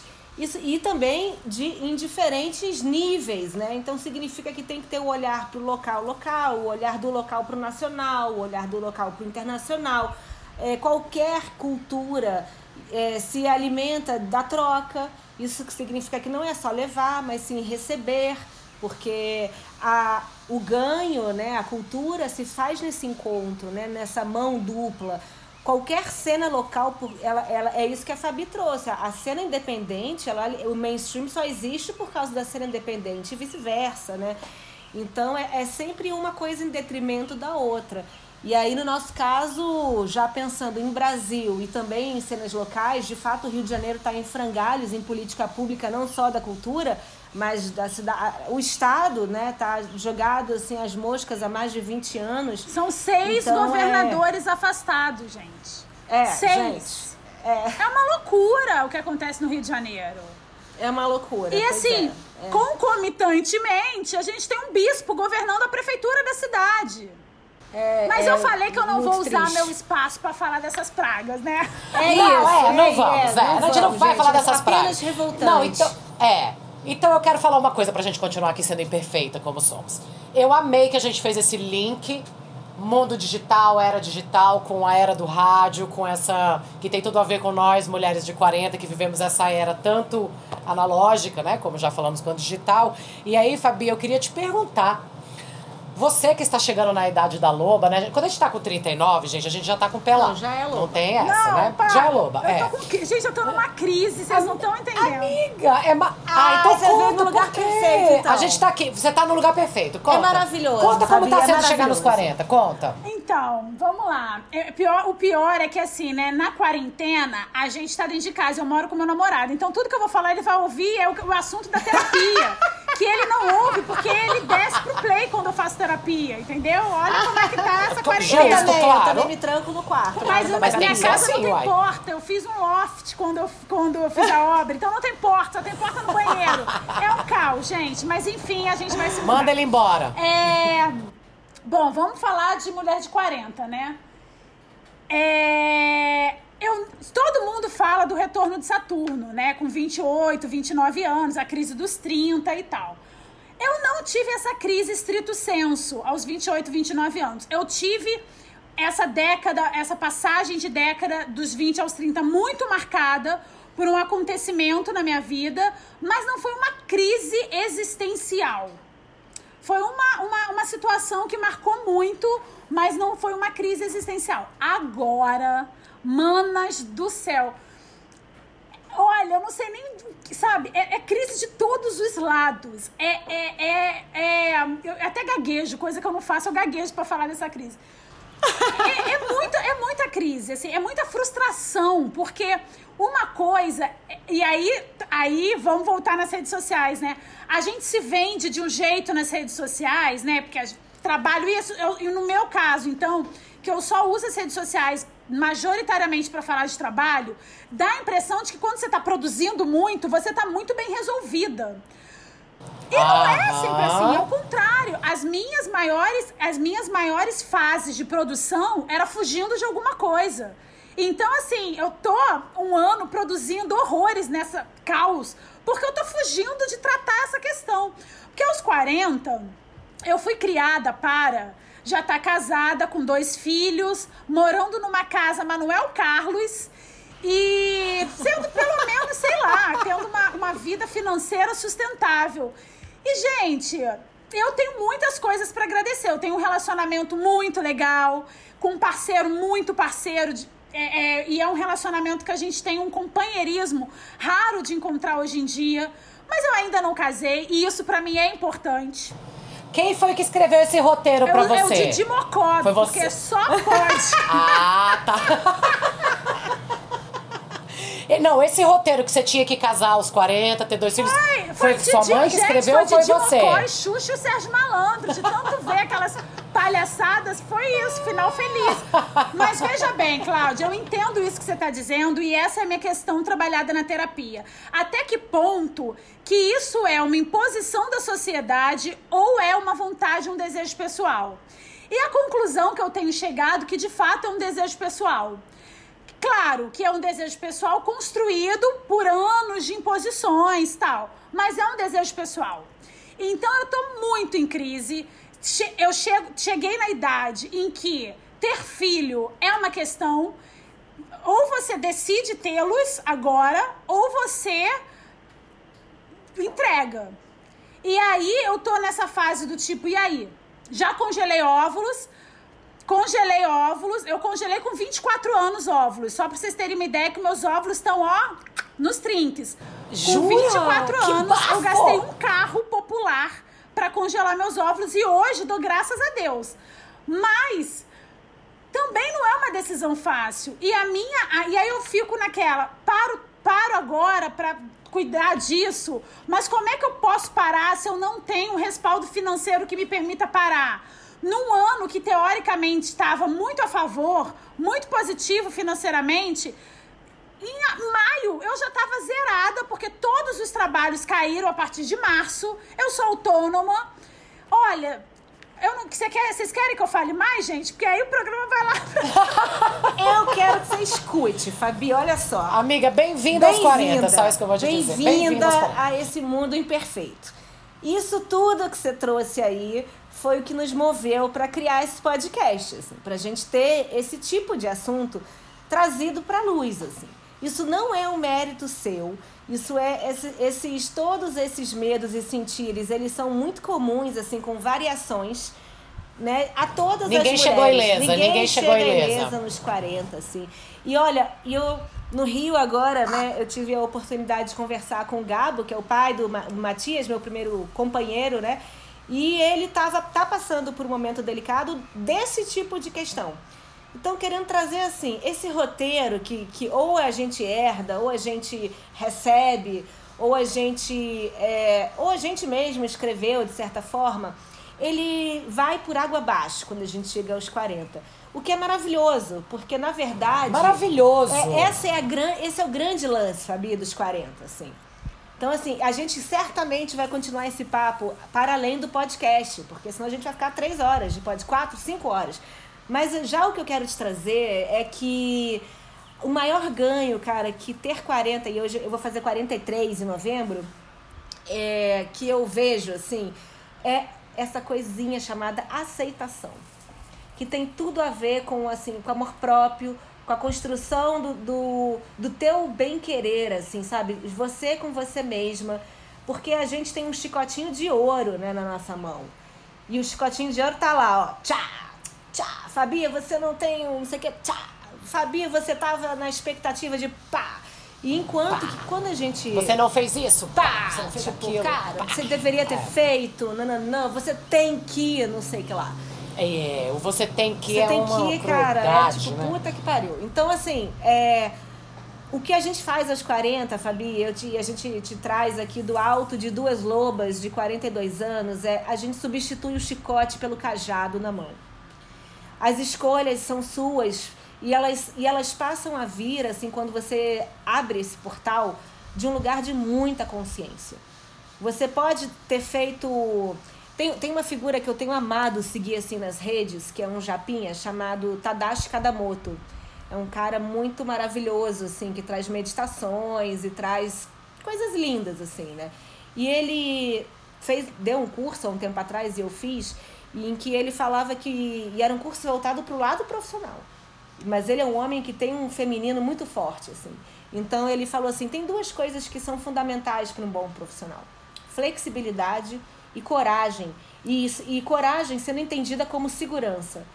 Então é. Mas o que que é a flexibilidade? É isso que eu queria te trazer. Ele diz que a flexibilidade é você chegar no, naquele objetivo de, da forma diferente do qual você pensou. E é um pouco isso que é chegar aos 40. Você chegar em certos lugares, assim, mas de forma diferente daquele roteiro, daquele script que tá, tava ali feito para você aos 40, e, e você aprender a amar, aprender a amar esse processo, porque quando a gente faz 40, a gente e a gente pode se abraçar, amiga, e a gente pode, cara, amar o processo toda Tô a nossa anotando, trajetória. viu, Mica? Só pra te falar. Tô mesmo, tô mesmo. Maravilhosa. Não, muito Ai, bom ai. isso de flexibilidade, é chegar onde você quer de uma maneira diferente do que você pensou. Muito bom. Sim. É muito bom, e isso é fazer 40. Não, e isso tem a ver também com, eu acho, com amar a sua história, amar tudo que aconteceu, olhar com amor pra tudo, sabe? Ter compaixão, porque assim, cara, olha a mulherona que você é. Parece que chega quando a gente chega nos 40, tudo aquilo que a gente construiu, essa é uma percepção que eu tenho, eu olho pra trás, por mais coisas incríveis que eu tenho feito, eu falo, caralho, que merda. É, é olhar com amor, não é, é tenho pra casa si com- própria, não tenho. não né, tenho casa sou própria, sou autônoma. autônoma. com cultura. Mas, amor, o, o que eu fiz nesse tempo todo foi tão enriquecedor, é tão maravilhoso. Então, assim, eu acho que essa coisa de resgatar esse auto-amor e, amiga, ter filho não é planejamento. É, vai fazer neném Nem hoje. dinheiro. Você falou que esse foi o roteiro que você desejou, cara. Sabe? Então, assim, eu acho que os 40, eles, eles, eles viram uma chave, assim, de tipo.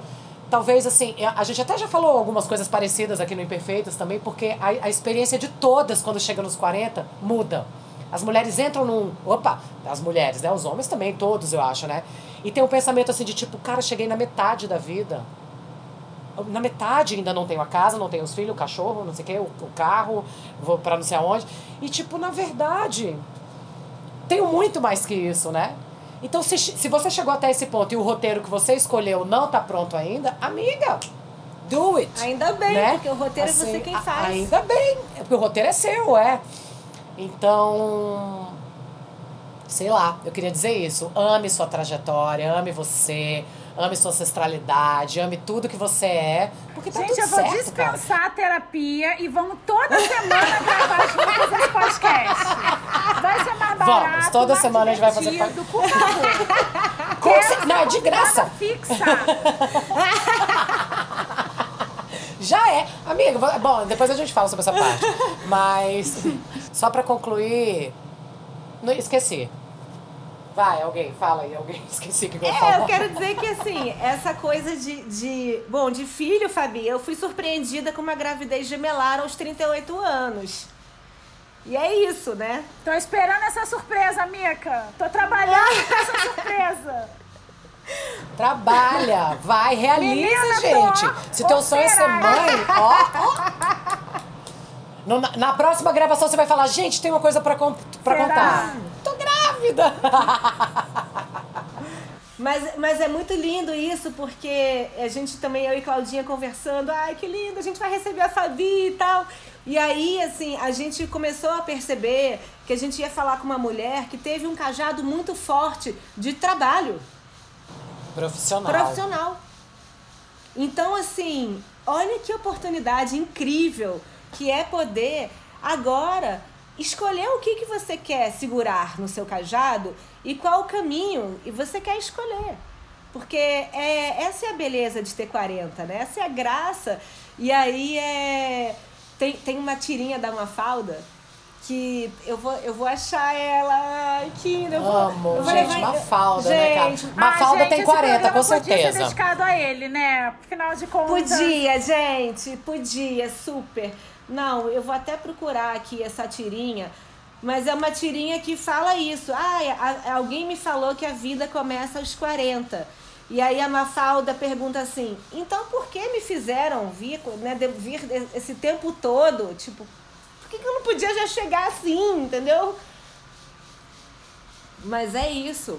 É incrível. Ó, ter Fabi, 40. você ainda tem uma vantagem. Você tem uma vantagem. Você não tem a frustração profissional. Né? Não, não é relacionado a isso. Porque, cara, são milhões. você, trou- você falou a palavra frustração, né? São várias frustrações, mas assim, a profissional você não tem. Então, amiga, você tá, ó. Mais ou menos. Cavalinho tá, na Cláudia, frente na mas Vamos corrida. abafar esse caso. Tá bom, vamos. Não, mas é, é isso. Não, mas assim, é porque mexe muito, tem, mexe com gente, tudo. Frustração, essa é a parada. Sim. Vai ter gente que vai ter frustração de trabalho, frustração amorosa, frustração de qualquer coisa. Ó, eu lembrei o que, que eu ia falar. A gente tem uma mania de olhar sempre com escassez para as coisas. Então, assim, ah, eu, Cláudia, hoje tô, consegui, tô morando num apartamento legal, sou autônoma, sou, tô pagando aluguel, tô, tenho um filho de 16 anos, tenho, fico pedindo ajuda para pagar a escola dele, peço. Não consigo me relacionar nesse momento, não consigo. Ah, é fácil ficar pegada nesse lugar ruim, né? Mas quando eu olhar pro lado bom. Então, assim, essa é uma coisa que os 40 virou essa chave, terapia e milhões de ferramentas de autoajuda e tudo, que é, em vez de eu olhar para escassez, vamos olhar para abundância? Nossa, sim, eu tenho saúde, eu sou talentosa, eu tenho mulheres ao meu redor que são incríveis, eu tenho amigos incríveis, eu tenho um filho, puta que pariu, minha família é maravilhosa. Então, assim, que mania capitalista horrorosa que a gente tem de ficar, ai, que Ó vida, merda. ó céus. Meu ar-condicionado, não tem ar-condicionado, É, é. né? Então, acho que esse também é uma, é uma coisinha que nos 40 foi, ficou mais claro, sabe? Assim, Não, eu tô mim. esperando essa virada milagrosa de chave.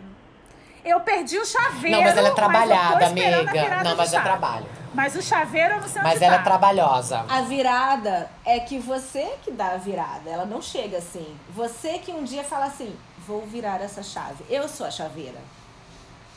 O chaveiro não tá lá fora, tá em você, amiga. Você vira essa chave na hora que você quiser virar essa Caralho, chave. Micaela. Micaela! Palmas pra Micaela, Fabi. Vem ser prefeita da minha cidade, Micaela. Vem ser dona do meu mundo, Vem Micaela. abrir a chave da minha porta, Micaela. Micaela para A, a gente prefeita. tá até conseguindo ser menos escandalosa, porque a gente grita nesse imperfeita, gente, a gente dá berro, a gente Bicho, eu vou editar, eu fico assim, amiga, vamos, vamos gritar menos. Gente, nem me fala disso, porque isso é uma outra crise. Você falou da crise profissional. Eu fa a minha voz, eu sei que não é da mais gostosa pra se ouvir, né? E eu falo Ah, alto. eu acho. Eu, eu- né, eu falo alto. Aí eu tenho uma grande também. amiga que fala assim pra mim, Fabi, o dia que você tratar a sua voz, o Boninho te contrata. E eu sempre achei que fosse um exagero. Eu falava, vai, Simone, por favor, Simone, não, não sei o quê. Mas sempre criticam a minha voz. Aí eu recebi esses dias uma mensagem de uma menina que me acompanha há muito tempo, ouvinte querida. E ela falou assim pra mim, Fabia, eu amo as suas entrevistas, mas fala um pouquinho mais baixo, que a gente ouve com fone. Fica muito estridente. Eu falei, pronto, aí, ó, outro problema pra resolver. Outra Simone. Olha, a Micaela dá umas risadas que na hora que eu vou editar, eu tenho vontade de ligar pra ela e falar, bicha, qual é o seu problema? Mentira, amiga, você é maravilhosa. Mas assim, eu também grito, tô falando dela, mas eu também grito pra é que caralho. A gente se empolga, não consigo falar baixo. né? E aí a gente vai aumentando o volume. Se empolga. É, Quando a é. gente vai ver, Ai, coitado do ouvinte. Olha, Fabi, eu acho sua voz maravilhosa. Eu também, amiga. Eu acho você maravilhosa. Voz. Também Ai, gente, amando, eu vou fazer imagina, um gif com isso pra eu poder mandar pra quando eu reclamar da minha voz, eu pá! Ô, ô, Fabi, então tá. Mesmo você já tendo revelado aí que você tá nesse momento aí da dos 40, o que você diria para as futuras lobas? Olha, eu acho. A, a Mika usou a palavra flexibilidade, né? E ela usou uma outra palavra que eu também vou usar. Não vou roubar dela, porque eu acho que eu diria isso mesmo. Mas vou pegar emprestado, que é aceitação. Eu acho importante mesmo a gente se aceitar. Acho difícil demais. Não não tô aqui dizendo, sabe, aquela coisa namastê, não. Acho muito difícil a gente se aceitar muito, muito difícil. E é difícil para todo mundo. Às vezes eu passo uma imagem de ser muito bem resolvida profissionalmente, muito bem resolvida afetivamente, mas há muitas camadas em todos nós, sabe? Somos cebolas com camadas, uhum. camadas e camadas. Então eu acho que é muito importante que a gente se aceite e a gente só consegue isso com a maturidade. Não adianta uma menina de 20 anos ouvir isso que ela vai falar, ou que é uma balela, ou ela vai, sabe, do tipo, vou continuar aqui me é, frustrando. Não vai, não vai ter como processar, Não né? vai processar, ela não vai decodificar, que é pior até, sabe? Porque é, é, é, é aceitação vem com a maturidade, não tem jeito. É, você precisa, você não vai conseguir começar é, correr uma maratona completa se você nunca correu. Não tem como, sabe? O corpo não tá preparado. Então é meio que a mesma coisa, assim, a aceitação, se você não tiver em processo de amadurecimento, você não vai conseguir se aceitar. Ninguém, e assim, não é, ah, mas se eu tiver mãe ou pai, não, não é, não vai por esse caminho não. Você não vai conseguir, é uma questão, aceita que você não vai conseguir. E aí vai amadurecendo, que depois que depois, veja bem, eu não sei se a gente também passa a se aceitar por completo, mas eu acho que a gente passa a ter um olhar mais generoso pra gente mesmo. Pegando esse gancho, eu vou dar dois conselhos porque eu acho fundamental para quando você é novo, você acha que 40 anos é na outra, sei lá, outra vida, não sei o que, que você acha. Mas uma coisa que para mim funcionou muito, primeiro é, eu comecei a fazer terapia muito cedo, eu devia ter uns 21 anos, 22. Meu pai ainda estava vivo, eu perdi meu pai aos 24. Então, deve ter uns quase 20 anos que eu faço terapia. E então eu faço a terapia desde quanto antes você puder, porque você vai começar a se conhecer melhor, amadurecer melhor é, a se frustrar menos, e isso é muito importante quando você chega aos 40. E o segundo conselho, não menos importante, talvez até mais, é compre dólar com todo o dinheiro que lhe sobrar. Porque você é latino-americana, você sempre vai precisar comprar dólar, gente, porque tudo na vida é em dólar. Então, assim, subiu o euro, é o dólar que vai estar tá aferindo ali a subida do euro. Então, compre dólar. Essa coisa de comprar roupa é cafona. Cafona. Sabe? Cafona. Carro, ninguém. A minha geração comprou carro. Eu tive uns três carros, quatro carros na vida. Vendi carro. Hoje é só bicicleta. Quando eu preciso, pega Uber. Vou a pé, eu pego o metrô. Não preciso comprar carro. Compre dólar. E com o dólar que você comprar, quando passar essa pandemia, viaje. Porque o que vai ficar são as viagens que você fez na vida. E isso é muito maravilhoso. Ano passado, é, é, o Réveillon desse ano, né, virada, a gente, eu e meu namorado, eu e o João, a gente passou no Vietnã. Gente, Uau. eu nem sei o que seria do meu ano se a gente não tivesse entrado o ano no Vietnã. O que fica, na verdade, são, é isso, sabe? Eu tenho uma avó de 99 anos e toda vez que eu vou. Lúcida, muito lúcida.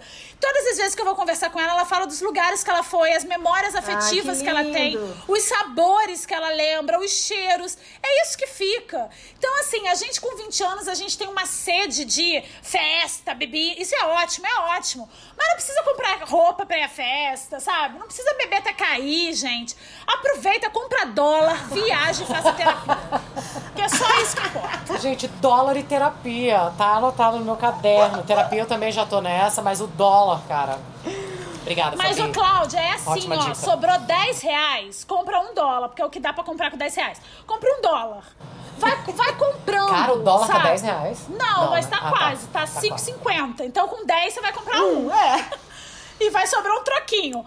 Vai fazendo assim, porque dólar é fundamental e você vai sempre precisar de dólar. Arrasou, Se você quiser sabia? sair, você vai precisar de dólar. Arrasou, arrasou, gente. Depois dessa, só uma fogueira, gente. Vamos pra Só fogueira? uma fogueira. Bora.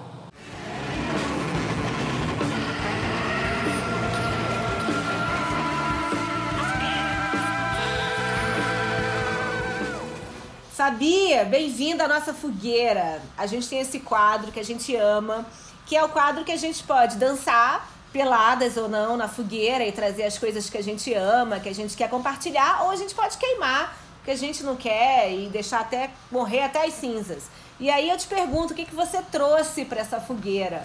Olha, como eu disse ao longo de toda a entrevista, eu raramente uso algum espaço para falar mal. Porque eu acho que a- tem muita gente aí já falando mal, o mundo já tá com muita energia negativa, então eu uso pra falar bem. Eu trouxe três coisas pra essa fogueira. É nenhum disco, porque sempre que eu tenho oportunidade, eu vou pra um outro lugar, eu vou pra literatura, que eu costumo dizer que é meu entre lugar. É o segundo lugar que eu me sinto mais confortável falando de livros. E a gente está gravando esse podcast na semana que uma mulher ganhou o Prêmio Nobel de Literatura. Então eu trouxe aqui três livros, os três escritos por mulheres. E são dicas que eu acho fundamentais. O primeiro livro é, é- é um li- Eu tô mostrando, gente, olha louca. É esse, mas é um podcast. Desculpa, mania de youtuber, né? É esse. O primeiro livro é O Caminho do Artista, da Julia Cameron. Ela é uma americana, uma escritora americana. Esse livro é considerada a bíblia dos, escria- dos criativos, dos escritores. É um livro que, de verdade, desbloqueia você criativamente. É, eu tive esse livro, eu comprei esse livro em Lisboa, quando eu morei lá, porque eu fiz um mestrado lá. E eu me lembro que eu comprei porque ele estava num preço bom e eu nunca tinha tido tempo de ler. Na verdade, ele nunca tinha. é Outra coisa também que você aprende aos 40, não é que você não tenha tempo, aquilo não era a sua prioridade. né? Exatamente. A leitura desse livro não era a minha prioridade até chegar essa pandemia. E eu devorar o livro, e de fato ele foi muito importante. Primeiro, porque você recupera várias coisas, assim, você recupera seu senso de poder, seu senso, como vocês falaram muito, de ter esse cajado na mão, né? Você relembra a importância de você não só segurar o cajado, como de você usá-lo, porque às vezes a gente segura um monte de pratinho e não usa nenhum. Então é importante que a gente também segure e use, né? Para que não fique aquela coisa é, desnecessária na nossa vida, um peso morto. Então, esse livro da Julia Cameron, O Caminho do Artista, é uma recomendação que eu acho muito legal, muito importante. Tem um outro livro que chama Afiadas. É a, a Michelle Jean é uma jornalista nova-iorquina. Ela fez uma curadoria muito interessante de 10 mulheres de diferentes segmentos artísticos. Então tem escritora, tem cineasta, é, tem feminista. São 10 mulheres. E todas essas 10 mulheres, quando criticadas publicamente, elas foram chamadas em algum momento da vida de afiadas. Uau. Seja uma crítica afiada, seja que ela tinha um humor afiado, seja que ela tinha filmes afiados. Então, ao longo da vida, essas 10 mulheres curadas pela Michelle Jean foram chamadas publicamente de afiadas. Então, a Intrínseca, perdão, a Todavia, editora Todavia, lançou esse livro que chama Afiadas. É um livro bem grossinho, mas ele é dividido em 10 capítulos. Cada capítulo é sobre a vida de uma dessas mulheres. Então, é leitura rápida também, que você lê no final de semana. Se nós não estivéssemos na pandemia, eu ia dizer que você leria em dois voos para São Paulo. Mas estando na pandemia, você lê no final de semana. Por fim, mas não menos importante, como eu sempre digo, eu quero falar de Helena Ferrante. Por quê? Eu não fui, não sou uma leitora apaixonada por Helena Ferrante. Inclusive, na época da tetralogia, eu achava ela superestimada. Eu falava, eu, e olha que eu estou falando porque eu li os quatro livros. Eu sou brasileira, insistente, li os quatro livros e achei uma superestimação. Realmente os livros não me pegaram. Eu li de teimosa, porque eu ganhei os quatro, e livro você ganha, você não doa, né? Você lê mesmo não gostando. E aí eu li os quatro, mas não foi uma leitura fácil, não foram livros que eu li assim. Ah, que, que tristeza do livro ter acabado, meu Deus, não foi isso. Então, é, é, a dica que eu vou dar é de uma leitora que não é apaixonada pela obra de Helena Ferrante. Mas ela lançou agora, recentemente, pela Intrínseca, o livro A Vida Mentirosa dos Adultos. Olha esse Uau. tema, gente, perto de tudo que a gente conversou. E esse livro é uma loucura, porque você não quer sair dele. Você protela a leitura para que ele não acabe. É uma É ficção? um livro que te envolve, é uma ficção. É um livro que fala sobre a vida mentirosa dos Que adultos forte. a partir do olhar de uma adolescente, de uma Ah. menina moça que vai vendo seu corpo se modificar. Então, é um livro fascinante. Eu não vou falar muito para não dar muito spoiler, mas Fer- Ele- é, Helena Ferrante me ganhou nesse livro. Então, se você, como eu, não se apaixonou pela tetralogia da Helena, eu recomendo que você leia A Vida Mentirosa dos Adultos, porque é um baita livro. Eu acabo de dizer, eu quero te dizer que você acabou de, de acabar, você acabou de acabar, tá, cala a boca, Cláudia, mas acabou de acabar com a vitória que eu ia ter no meu cartão de crédito, que era parar de comprar coisas na Amazon. Uai, Eu vou- ah, por conta eu do livro, né? Mais vale. dos Eu três, já quero né, os três, Cláudia. Mas deixa eu falar uma coisa, gente. Desculpa, assim. Gasto com livro não é gasto, é investimento.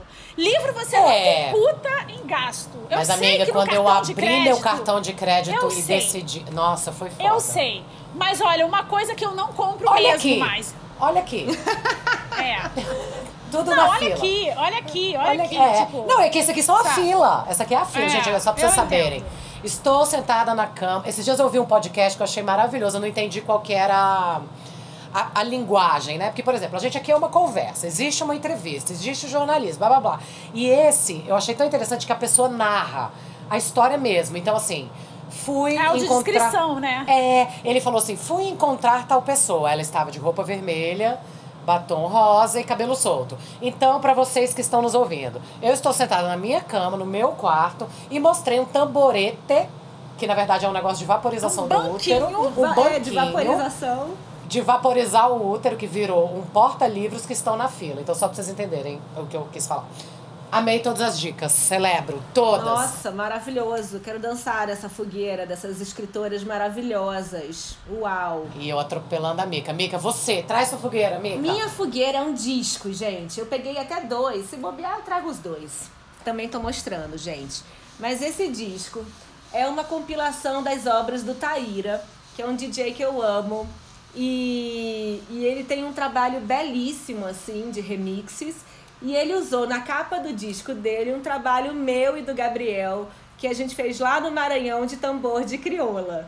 De fotografia. Lindo! Então, Maranhão, gente! Ah, eu conheci amor. meu boy no Maranhão. Sim, no festival mais legal do mundo. No festival mais legal do mundo. Amigas, tem que mandar um livro pra Fabi, Eu seu vou, livro de. Fabi. Vou te, sim, eu vou pedir pro Gabo que tá aí no Rio fazer chegar até você.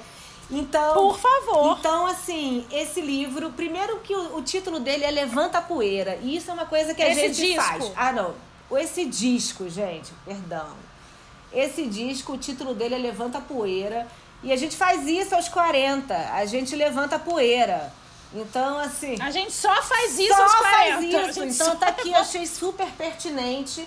E aí, é, tô celebrando nessa fogueira. É, ele, ele foi gravado, né? E é um selo alemão. Então, assim, é super chique. Taíra, Jazz and Milk. É um disco gringo. E são Afro-Brazilian Musics and Rhythms de 1976 a 2016 maravilhoso. Vai estar tudo sobre esse disco lá nas nossas redes sociais. E então desse disco moderno, a minha próxima fogueira é lá na minha ancestralidade. Esse aqui é um disco que a gente comprou num sebo, eu e Barata, lá no Uruguai. E eu venho do Uruguai também, Fabi, minha mãe é uruguaia, que é o Sexteto Eletrônico Moderno. Ele se, ele se chama Sim Comentários e é um disco muito especial, muito especial. E, e vem do Uruguai, vem lá dos anos 60, eu acho, do Uruguai. E esses dois discos são a minha fogueira de hoje, pra gente dançar desde os anos 60 até o dia de hoje levantar essa poeira. Muito bom. Amei, amei. Bom, é, Fabi, eu quero dizer que você me inspirou muito em pensar em trazer coisas felizes, né? Nesses portais que a gente abre aí de comunicação. Mas eu sou uma pessoa que normalmente aqui no, no, no Imperfeitas eu celebro muito, mas hoje eu vou queimar. Hoje eu vou queimar porque eu quero queimar isso. Esse, esse tema quase surgiu aí no meio das nossas conversas, acho que de uma forma meio subjetiva, meio, meio obscura, mas eu quero queimar o mansplaining. Sabe, gente? Explica, de amiga, pra quem não sabe. Super surgiu! Eu acabei É. falando no rádio. Nossa, É, é, o que eu você mais falou, faço. É é. um inferno. Exatamente. Então, assim, eu até, gente, pra ficar muito claro, eu não vou nem dizer com as minhas palavras. Eu peguei no Google, porque eu sou uma pessoa moderna. Na minha época era enciclopédia, mas eu peguei no Google. Você não é velha, como diz meu afilhado. Você Não, eu não é sou velha. Olha aqui, afilhado, você, você que se ligue, viu? Se você ficar dizendo que sua tia é velha. Mansplaining é um termo criado da junção das palavras em inglês man, homem, e explain, de explicar. Ele é usado para descrever quando um homem tenta explicar algo para uma mulher assumindo ou subentendendo que ela não entenda sobre o assunto. Então, amigos, deixa eu falar uma coisa. Se a gente está ocupando determinados cargos, se a gente está em determinados lugares, é porque a gente tem capacidade para tal coisa. Então, assim, parem. Então, eu queimo aqui nessa fogueira agora até a última cinza o mansplaining. Se liguem, boys. Se liguem. Não precisa ficar lambendo a gente, não precisa ficar, ai, o feminismo, as mulheres. Não, sabe? Escutem. A- a- o caminho para o entendimento é a escuta. É isso. Então parem de tentar ensinar coisas pra gente que a gente provavelmente já sabe. Principalmente quando estamos em cargos, quando estamos ocupando funções e estamos ali por merecimento, por, por, por saber o que estamos fazendo. Então parem, queimo todo os boys que ainda fazem isso com as mulheres. Estou trazendo Que o melhor que lenha vocês podem fazer fogueira. é escutar. Eu taco álcool na fogueira. Álcool gel. Eu taco álcool, álcool gel. Ai, gente, que delícia de conversa, Fabi. Muito obrigada por você ter topado ser uma imperfeita com a gente. Conta pra gente quais são suas redes. Eu agradeço super o convite. Quero dizer que eu já me convidei para ser convidada fixa, então, por favor, só mandem um contrato que eu assino, tá? A gente disse é, sim. Pra quem tá ouvindo esse podcast, pode me seguir em todas as redes sociais. Eu sou super twitteira. Eu falei aqui no início que eu sou realmente uma mulher de rede social. Respondo todo mundo. Então, Twitter, Facebook e Instagram, arroba a Fabiane Pereira, tudo junto. E no Instagram, normalmente, é a rede que, eu, que, que fica mais tempo, que eu fico mais tempo, que, né, que eu perco mais tempo, digamos assim. Então é mais fácil de me encontrar no Instagram. Mas eu sou super twitteira também, Facebook também. Então é muito fácil me encontrar por lá. Se você é músico e tem um trabalho pra mostrar, se você acha legal, relevante, me manda também, porque a gente tem um espaço no Faro para artistas. O Faro é um programa de artistas novos, mas a gente tem um espaço para artistas que são muito independentes, que ainda não chegaram à distribuição, que ainda não chegaram na- nas editoras. Então manda pra gente que a gente ouve tudo e se tiver a ver com o editorial do programa a gente toca. Fora isso, tem o Papo de Música, meu canal Xodó no YouTube, que chama, é, que é Papo de Música, é youtube.com.br Papo de Música. Toda terça-feira tem uma entrevista inédita exclusiva, sempre com um artista da música brasileira. O programa não tem nenhuma discriminação de gênero. Quando eu falo que não tem discriminação de gênero, não tem mesmo. Essa semana que passou teve o Andrés Kisses, essa próxima semana é Fernanda Takai e daqui a 15 dias é Gilberto Gil comemorando comigo Para, a Brasil! centésima entrevista do canal. Então é um programa que realmente fala com todos os gêneros, porque eu acredito muito nessa pluralidade da música brasileira. Amo! Amo! Fabi, eu quero agradecer muito, dizer que eu já sou sua seguidora, já era sua Ê. seguidora. Sempre escutar, escutei Fabi pra lá, Fabi pra cá, Fabi pra lá, de, muitos, de muitas amigas que eu amo. E que foi um privilégio estar aqui mais pertinho de você, te ouvir e saber mais da sua história, de como você se sente como uma quarentona. Ai, gente! Essa palavra. Aceita, amiga, mata. aceita! Amiga, aceita! No, nosso, no próximo Imperfeitas que você tiver aqui, você já vai estar aqui. É 40 é o máximo! Bom, Tomara. sim. E, gente, a gente termina sempre de um mesmo jeito. Muito obrigada mais uma vez a todos que estão nos seguindo, nos escutando. Estamos muito felizes fazendo esse podcast. Em breve lançaremos uma campanha de crowdfunding para que a gente continue fazendo isso de uma forma justa, né? E porque não é fácil fazer podcast não, viu? Inclusive, tudo, né? aproveitando o gancho da Cláudia, aproveitando o gancho da Cláudia, uma boa maneira de dos ouvintes, né, nos ajudarem, dos espectadores, do público nos ajudarem, não é só com dinheiro, galera. Dinheiro a gente espera que as iniciativas públicas e privadas apoiem, porque Sim. afinal de contas, produtor de conteúdo trabalha pra caramba. Mas engajamento, compartilhamento, dar o like, ouvir, tudo isso é uma maneira muito, Muito. legal, gratuita de apoiar. Então, gostou do podcast? Compartilha. Compartilha nas suas redes, indica na sua lista de transmissão no WhatsApp. Gostou de qualquer conteúdo que você viu na internet? Dê crédito. Tudo isso é muito importante. Imperfeita sem É uma defeito. imperfeita, gente. É uma imperfeita sem defeitos. Então, lobas que somos, eu convido vocês duas, eu vou contar até três e a gente uiva juntas e se despede. então vamos lá. Obrigada, Fabi. Beijos Obrigada, a todos. Obrigada. Obrigada. Um, dois, três e. Au!